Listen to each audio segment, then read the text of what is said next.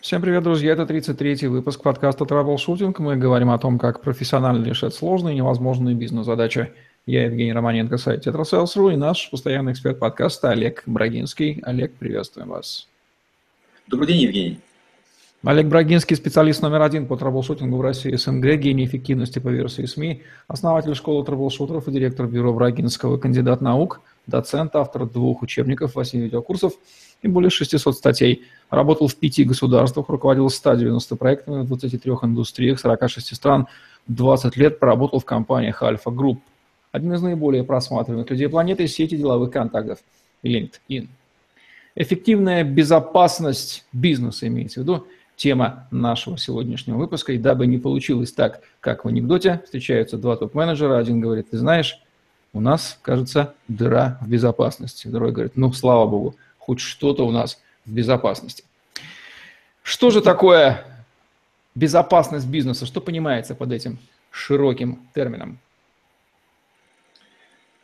Безопасность – это условия, в которых действие внешних и внутренних факторов не несет, э, не влечет действий, которые могут считаться отрицательными по отношению к объекту в соответствии с потребностями, знаниями и представлениями. Это состояние, когда действие внешних и внутренних факторов не приводит к ухудшению системы или невозможности ее функционирования. Это защищенность и низкий уровень риска для человека, общества, субъектов, объектов или их систем. Это состояние, когда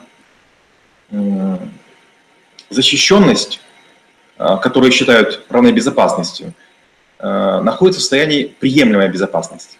То есть, когда за окном бушует ветра, но нам ни по чем, мы от, него, от них защищены, и они нам а, курсу, курсу нашему не мешают. И как минимум наше здание нашего бизнеса потопить не в состоянии, даже если да. это ураган.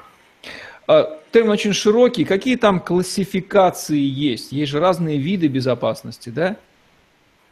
Да, их бесконечное количество. Это безопасность физическая, техническая, экономическая, личная безопасность, безопасность бренда, нематериальных активов, интеллектуальная безопасность, их невероятное количество. Куда ни кинь, там просто можно убезопаситься, узащищаться. А вот как же, а если такой дорвется, такой хороший безопасник, да, он же может превратить бизнес в просто в паранойю, да, он начнет видеть опасность в дверных петлях, в уборщицах. Как соблюсти баланс между вот этой паранойей и э, как не лишить бизнес работоспособности, не уйти в защиту безопасности, этого бизнес не остановился вообще? Хороший, хороший вопрос очень. Я по этому поводу такую вспоминаю шутку. А, говорят, что наиболее безопасен компьютер, который отвлечен от сети, выключен, на котором информации нет, он находится в сейфе и закопан на глубину метров 40, сверху покрыт бетоном и, в общем, не обозначен на карте. Но, естественно, таким компьютером пользоваться невозможно. Точно так же, как сотрудники. Наиболее безопасные сотрудники – это те, которые ничего не знают, на работу не приняты, не умеют говорить, а, а о компании тоже не знают. Но естественно, что в реальной жизни так не бывает. Э, многие новички и безопасники, они рьяно принимаются за дело. Как вы правильно сказали, они во всем видят угрозу. А, но люди, которые более опытные, которые уже прошли шторма, ветра и все что угодно, те действуют иначе. А, я тоже сначала думал, что наша задача как безопасников защищать любое проникновение человека, системы, вируса компьютера и так далее. Но, к счастью, мне повезло иметь и подчиненными, и коллегами людей, которые пришли из разных э, силовых структур, и они мне сказали, будь внимательным. Иногда проникновение человека в хранилище не страшно. Плохо, если он чего-то вынесет. Или если вирус на компьютер проникнет, тоже не страшно. А вот когда пытается чего-нибудь украсть, вот тут-то плохо. Я навсегда запомнил, что момент проникновения и момент выноса принципиально различны. Можно защищать от проникновения, а можно защищать от э, разглашения информации или утечки данных. Вот второй метод более такой взвешенный, более а, разумный, более системный. А какие факторы, связанные с безопасностью, влияющие на безопасность, более опасны, скажем так, прошу прощения за тавтологию, связанные с людьми, где человек является носителем, да, или связанные со внешней средой, там, не знаю, ну, с тем же ветром пресловутым или техническими особенностями чего-нибудь? Ну, парадокс в том, что я курировал службу безопасности около трех лет, и я, к своему удивлению, узнал, что невзирая на колоссальную уязвимость технических систем – и лень людей, и другие всякие вещи, оказалось, что наиболее уязвимым является болтливость. Люди не в состоянии держать секрет, там, на протяжении двух суток, что мужчины, что женщины. Поэтому на первом месте, я бы сказал, процентов 80 безопасности – это охрана а, людей от того, чтобы они не знали лишнего. То есть не давайте лишней информации, это такой эффективный способ, в общем-то, да, обеспечения безопасности. Один из наиболее эффективных, да. А то, что связано с э, факторами, не связанными с людьми, опять же, там а, какие типичные проблемы, не знаю, там электроэнергию могут отключить, там, например, да, или интернет может вырубиться, или а, что там может произойти? Ну, в первую очередь, это халатность при настройке технических систем. Допустим, есть система видеокамер или система блокирования дверей, антивирусная защита, спам-фильтры, безопасность серверов и так далее. Часто э, школьники хвастаются, я взломал, мне показывали недавно человек, который взломал Букингемский дворец. Я говорю, и что ж ты взломал? Он говорит, я могу камеру выключать. Ну и дальше что? А в чем эффект от твоего взлома? Ну как? Я могу выключить, они ничего не увидят. Ну они же видят, что ты выключил, вот и, и включат заново. Часто мы забываем какую-то поставить галочку, настроечку, э, дать права доступа. Или, допустим, администратор ленится перезаходить в компьютер или в какой-то сервер, и поэтому дает себе сверхвысокие права, так называемые рутовые или права администратора. Нужно научиться тех людей, которым дан самый большой доступ, научить им работать в режимах минимального доступа, тоже, чтобы они были пользователями. В этом есть два преимущества. Первое, так они сами не являются источником риска и угрозы. А во-вторых, они вдруг понимают, как тяжело остальным пользователям живется под их бдительным контролем.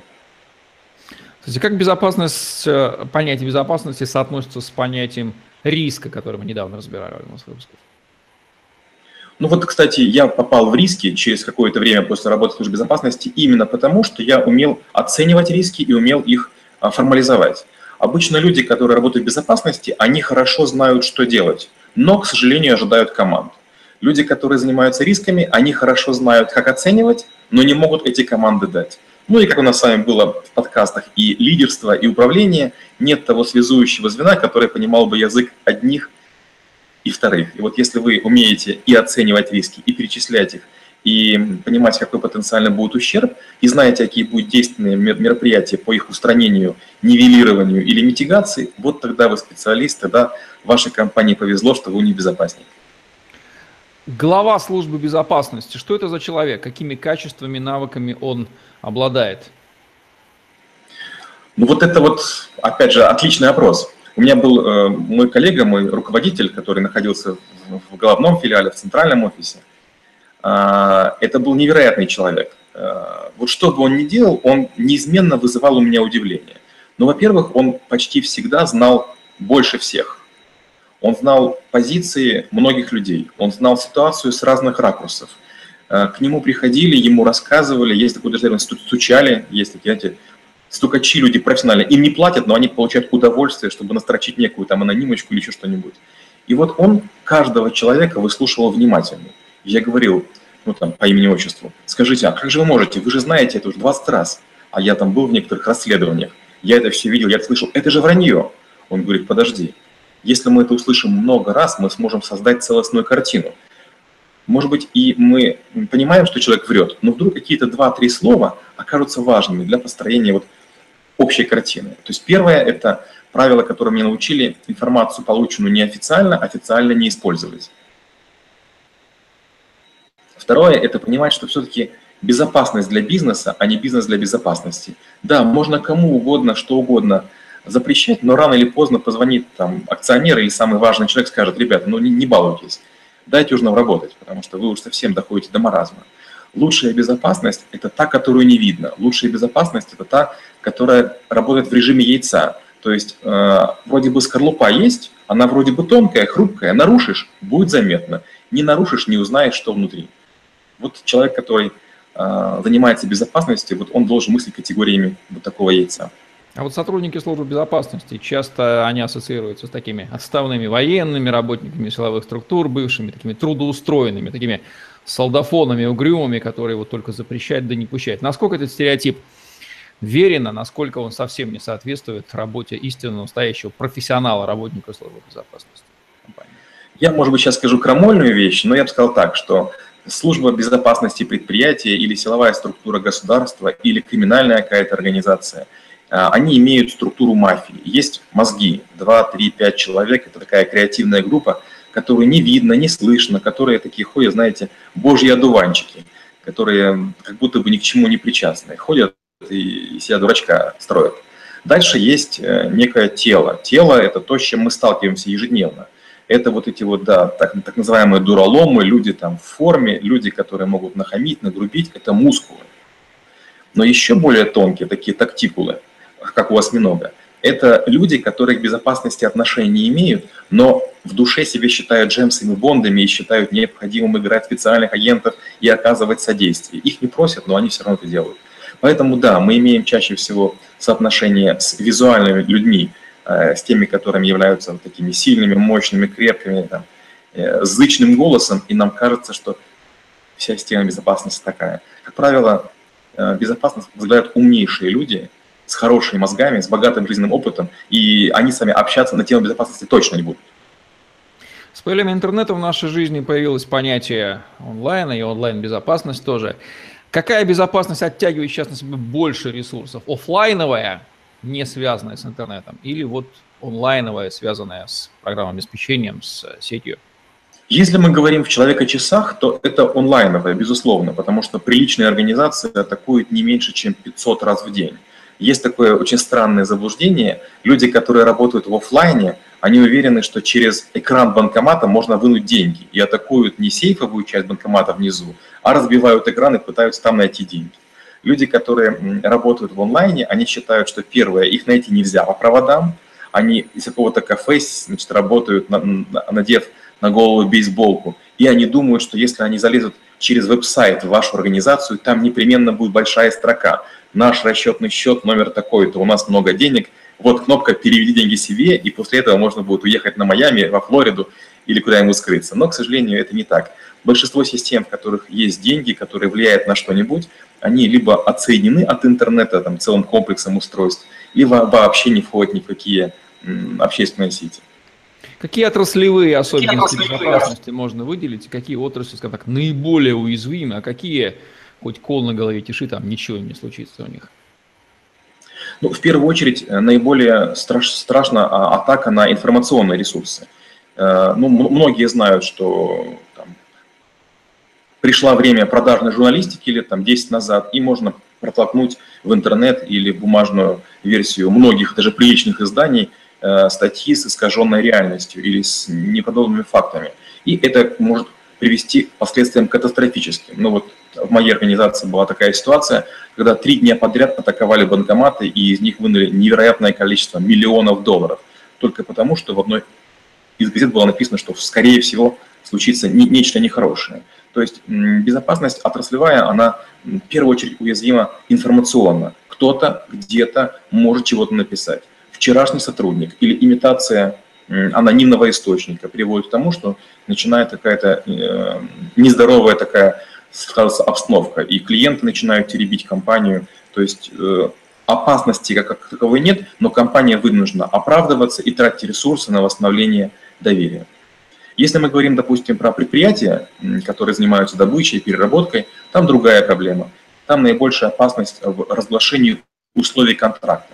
Ну, представьте, если какой-нибудь хакер возьмет, атакует компанию Coca-Cola и выложит в интернет а, название клиентов и цены или скидки, по которым работает эта компания. Все, у кого будут скидки ниже, тут же возмутятся, и безопасность компании будет, к сожалению, под угрозой. Или, например, вы имеете дело там, с какими-нибудь магазинами одежды, торгующей БУ или несезонной одеждой. Вам кажется, что вы играете в аукцион пытаетесь купить дешевле одежду, а вдруг вам выложат э, в интернете таблицу, где будет показано, какого размера стоки. Оказывается, этих юбочек еще миллион, а этих футболочек еще 5 миллионов. Поэтому вас точно нагревают, и это не имеет никакого смысла. Как Big Data помогает усилить безопасность бизнеса? Big Data, вот много есть э, историй, когда я рассказывал о том, что безопасность, э, вернее, о том, что Big Data хороши для, для бизнеса. В случае с офлайном Big Data не пригодилось ни разу. Я много э, делал попыток, но оказалось это сложно. И для этого есть масса причин. Например, в свое время я загорелся идеей распознавать всех людей, которые будут входить в нашу организацию. Я подумал, ага, мы успеем их сфотографировать, раз, мы увидим их походку, два, третье, у нас будет их почерк, четвертое, они въезжали на каком-то автомобиле. Даже распознавание номера автомобиля оказалось сложностью для Big Data. Тогда, хоть уже и были цифровые камеры, но при движении номер создавал эм, такой, знаете, не в каждом кадре был номер целиком, и поэтому нужно было кадры склеивать, чтобы распознавать номер. И эм, это позволило э, несколько автомобилей, которые находились в розыске, милиции подсказать, что вот будут выезжать, вы их, пожалуйста, возьмите. Милиция была довольна, ну и, как следствие, там оказывала некие преференции моей компании. То же самое я делал с людьми, распознавание людей. Но, к сожалению, э, Big Data приводит к невероятно большому количеству ошибок. И для себя принял такую гипотезу, что все-таки за Big Data должен сидеть человек. Big Data может уменьшить, допустим, в 10 или там в 100 раз количество просмотров э, там, или номеров машин, или фотографий, но все равно человек нужен. Big Data слишком строгая штука. Вы можете случайно закрыть председателя правления вашей организации в какой-то там капсуле только потому, что он там, не знаю, слегка опух, или там немного пьян, или, или еще что-нибудь, и э, его лицо будет плохо распознано. Это высокая степень опасности. Пока, к сожалению, искусственный интеллект до этого не дозрел. Есть понятие экономическая безопасность. Что включено в него и какие там подходы? Там же нужно знать э, очень много специфических вещей. Да, и да, и нет. А, если вот к этому подходить дело абстрактно, это кажется совершенно гигантский объем информации. Но есть очень простые правила. Например, все, что отражается в бухгалтерском учете, защите не подлежит, потому что это и так узнает государство, налоговые и так далее, ну и обилие структуры, обилие, к сожалению, оборотней в погонах приводит к тому, что рано или поздно любую информацию можно купить, достать, добыть. Это первый признак. Второй признак. А, под экономическую безопасность подпадает угрозы только такого типа, которые могут нанести ощутимый финансовый ущерб. То есть когда придется либо его нивелировать, либо каким-то образом с кем-то договариваться, либо произойдет потеря клиентской базы или части доходов. То есть правил всего лишь два. Это не так сложно. Если обнаруживается эта самая пресловутая дыра в безопасности, опять же, она по чему-то субъективному мнению дыра, какой подход, а, что с ней делать? Может быть, э, проигнорировать это вообще выдумки человека, который об этом говорит? А, вот сколько я в безопасности работал, столько я удивлялся способом, которым вообще эти дыры создаются. Например, один из простейших способов создания дыры это когда мы с вами выпиваем, допустим, пиво, я говорю, о, Евгений, вы же в АБГДЭК работаете, приличная компания. Я вам даю маленькую программку и говорю, сними-ка копии экранов. И вы снимаете копии экранов. И где-то через месяц на какой-то, с какого-то анонимного ящика а, владельцу вашей компании приходят копии экранов и говорится, мы хакеры там, из такой-то там непризнанной республики, мы имеем доступ к вашим системам. Вот видите, что мы можем сделать. Что делает собственник? Он бежит к человеку безопасности и говорит, караул, у нас есть крот. Человек, который или выдал нашу систему, или пароли. Безопасники очень простые люди, они никому не верят, потому что все может сымитировать. Они берут, поднимают логи и говорят, послушайте, ну вот доступ к этим данным имел там Евгений Романенко в такой-то в такой-то день. Это всего лишь означает, что, наверное, он с кем-то вошел в сговор. Шеф тут же орет, все, его уволить, Романенко. А мы говорим, да нет, подождите, давайте понаблюдаем, это же так забавно. То есть создание дыры – это ловушка. Ну, не замечательно, посмотрим, что будет дальше. Если Евгений там в течение года не проявится, значит, мы его реабилитируем, внесем в белый список нейтральный, что он, ну, да, может быть, друг к нему в гости заходил, смартфоном саратировал чего-нибудь. Дыра, в первую очередь, э, оценивается с точки зрения А. Насколько легко проникновение сотрудников, силовых структур, контролирующих органов или хакеров. Второе, а можем ли мы кого-то в нее поймать? Поймать кого-то – это просто милое дело. Поймать, а потом сдать, даже поймать, не дай бог, там, силовика, который там незаконно что-то разведывает, это же хорошо. Это вам, вам вас покажет как порядочного гражданина, порядочную компанию. Вы проучите других умников, они будут говорить, да нет, лучше такую-то компанию не лезть. Поэтому найти это счастье. У меня была такая ситуация, когда мы некое здание получили, а, какой-то момент, и мы провели стандартную проверку на прослушивающее устройство. И вдруг значит, мои люди говорят, мы нашли прослушивающее устройство там-то и там-то. Я им говорю, снять немедленно. А мне так тактично говорят, ну, как молодому начальнику, Олег Леонидович, ну, может, не торопитесь, может, мы посмотрим, кто придет батарейки менять, то, все, пятое, десятое. В общем, я руководил безопасностью три года, эта штука там жила, мы поглядывали, мы знали, кто приходит, что приходит. Мы с этими людьми вежливо здоровались, общались, там, сигаретами их угощали, ну и так далее. В общем, играли в такую игру. Это было лучше, чем шпионские страсти. Интересно. Какие еще кейсы из вашей практики и достойные рассказов, когда вот безопасность, например, была эффективно защищена, или наоборот, промухали где-то что-то чего-то, и нанес бы был нанесен ущерб? Один из кейсов, который я пару раз рассказывал, а, была ситуация, и на улице, где находится моя компания, произошло убийство. Ну и человек был серьезный, весомый, стали искать.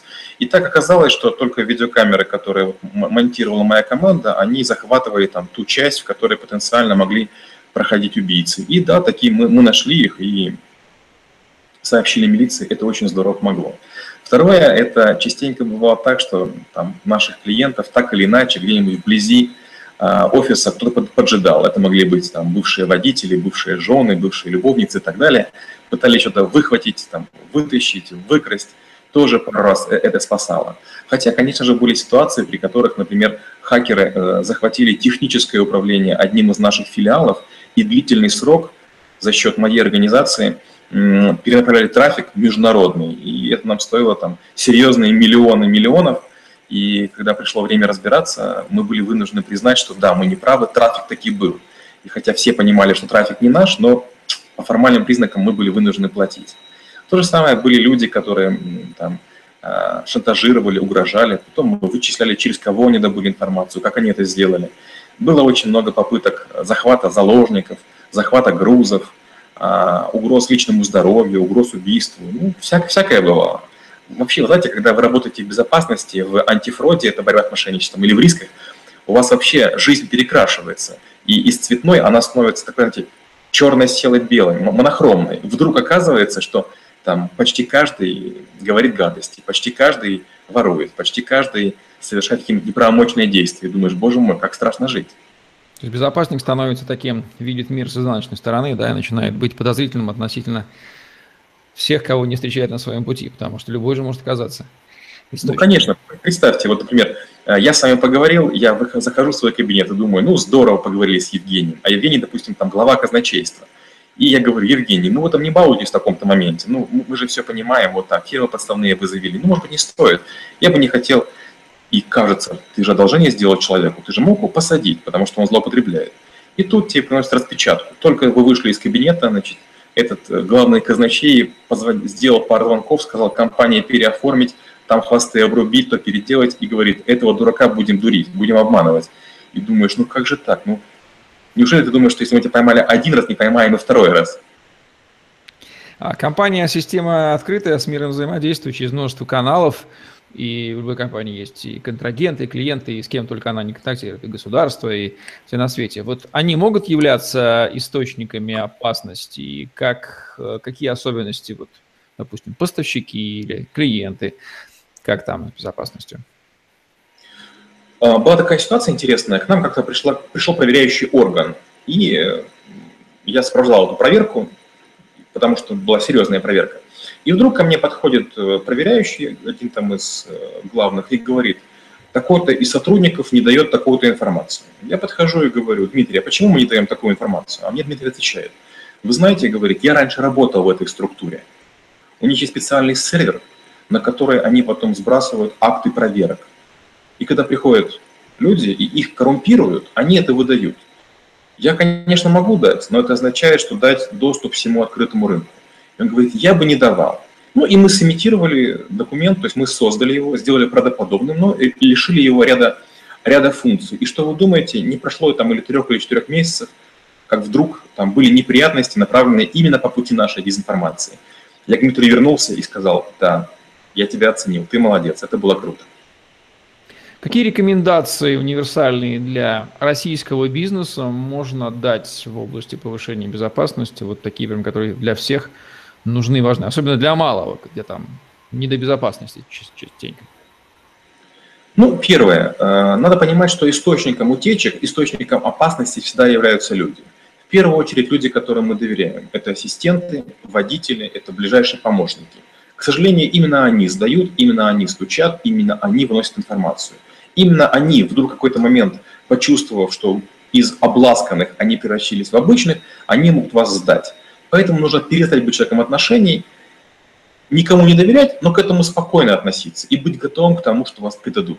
Если какой-то секрет есть, делайте все, чтобы о нем не узнали. Не записывайте, не храните. Ни айтишник, ни ассистент вам не помогут. Умные бизнесмены, даже малого размера, они используют консьерж-сервис, чтобы доставлять какие-то свои посылочки или документы специальным образом, минуя тех людей, а, с которыми они контактировать бы не хотели. Опять же, если ваш водитель с вами ездит туда, куда не нужно, то рано или поздно он вас сдаст.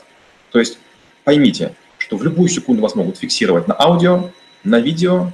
Все, что вы пишете, может всегда прочесть ваш айтишник. Все, что по телефону говорите, может записать ваш водитель в машине или ассистент в кабинете. Ну вот, а теперь с этим как хотите, так и живите. То есть элементарная осторожность э, на позиции там, акционера или менеджера компании, она не повредит никогда. Не то, что не повредит. А, как правило, умные люди больше делают и меньше говорят.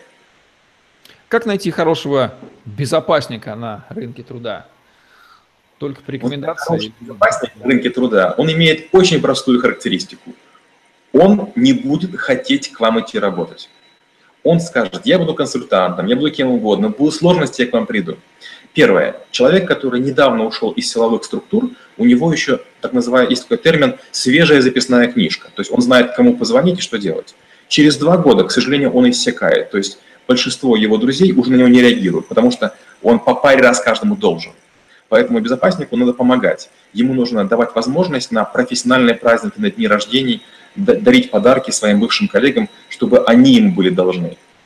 Ну и последнее, понимать, что если вам кого-то рекомендуют, в первую очередь нужно узнать, а сколько человек по времени работает. Потому что, возможно, он прокололся, и его хорошо залегендировали. А мы сами говорили, не доверять нельзя никому. Есть ли какие-то признаки, либо профессиональные следы, по которым можно четко определить, что вот с этим человеком нельзя связываться в роли безопасника. Он будет либо никудышным, либо сам станет источником опасности. Ну, например, там с какой-нибудь специфической силовой структуры выходит, да, с не лучшими моральными качествами. Ну, смотрите, первый тревожный, первый тревожный сигнал – это когда у человека более чем один мобильный телефон. Потому что честному человеку, открытому человеку, который имеет а, одну линию поведения, два телефона не нужно. Любой человек, будь то бизнесмен, будь то ваш партнер, будь, будь то ваш спутник по жизни, будь то ваш безопасник, имеющий два телефона, это ужасно. Человек, который имеет несколько почтовых ящиков, человек, который говорит а, вам явно, а вот этого не говори, а вот этого не пиши. Человек, который скрывает что-то от вашей, от, от супруги, он будет скрывать и от вас. То есть человек должен быть прозрачный во всех отношениях. Безопасность – это обычная работа. Допустим, человек, который, не знаю, занимается набором текста, он же не будет что-то скрывать. Безопасность – это такая же работа, как многое другое. Тут не должно быть никаких игр Джеймсов Бондов или каких-то там, там сыщиков или Эркюля Пуаро. Это обычная ежедневная работа, как зубы чистить. Ну, что пожелаем, чтобы в штате компании отечественных было больше профессионалов, ну и, собственно, сами собственники, топ-менеджеры выполняли какие-то функции по обеспечению элементарной безопасности, не допускали таких проколов, которые здорово эту безопасность разрушают. Ну что же, будем завершать наш выпуск подкаста «Траблшутинг», где мы говорим о том, как профессионально решать сложные, невозможные бизнес-задачи. Олег Брагинский, Евгений Романенко были с вами. Лайк, комментарий, Tetrasales.ru, Podster, YouTube в помощь вам. Хэштеги Олег Брагинский, Tetrasales. На сегодня все. Всем отличного дня. Оставайтесь с нами. Всем пока-пока. Спасибо и до встречи через неделю.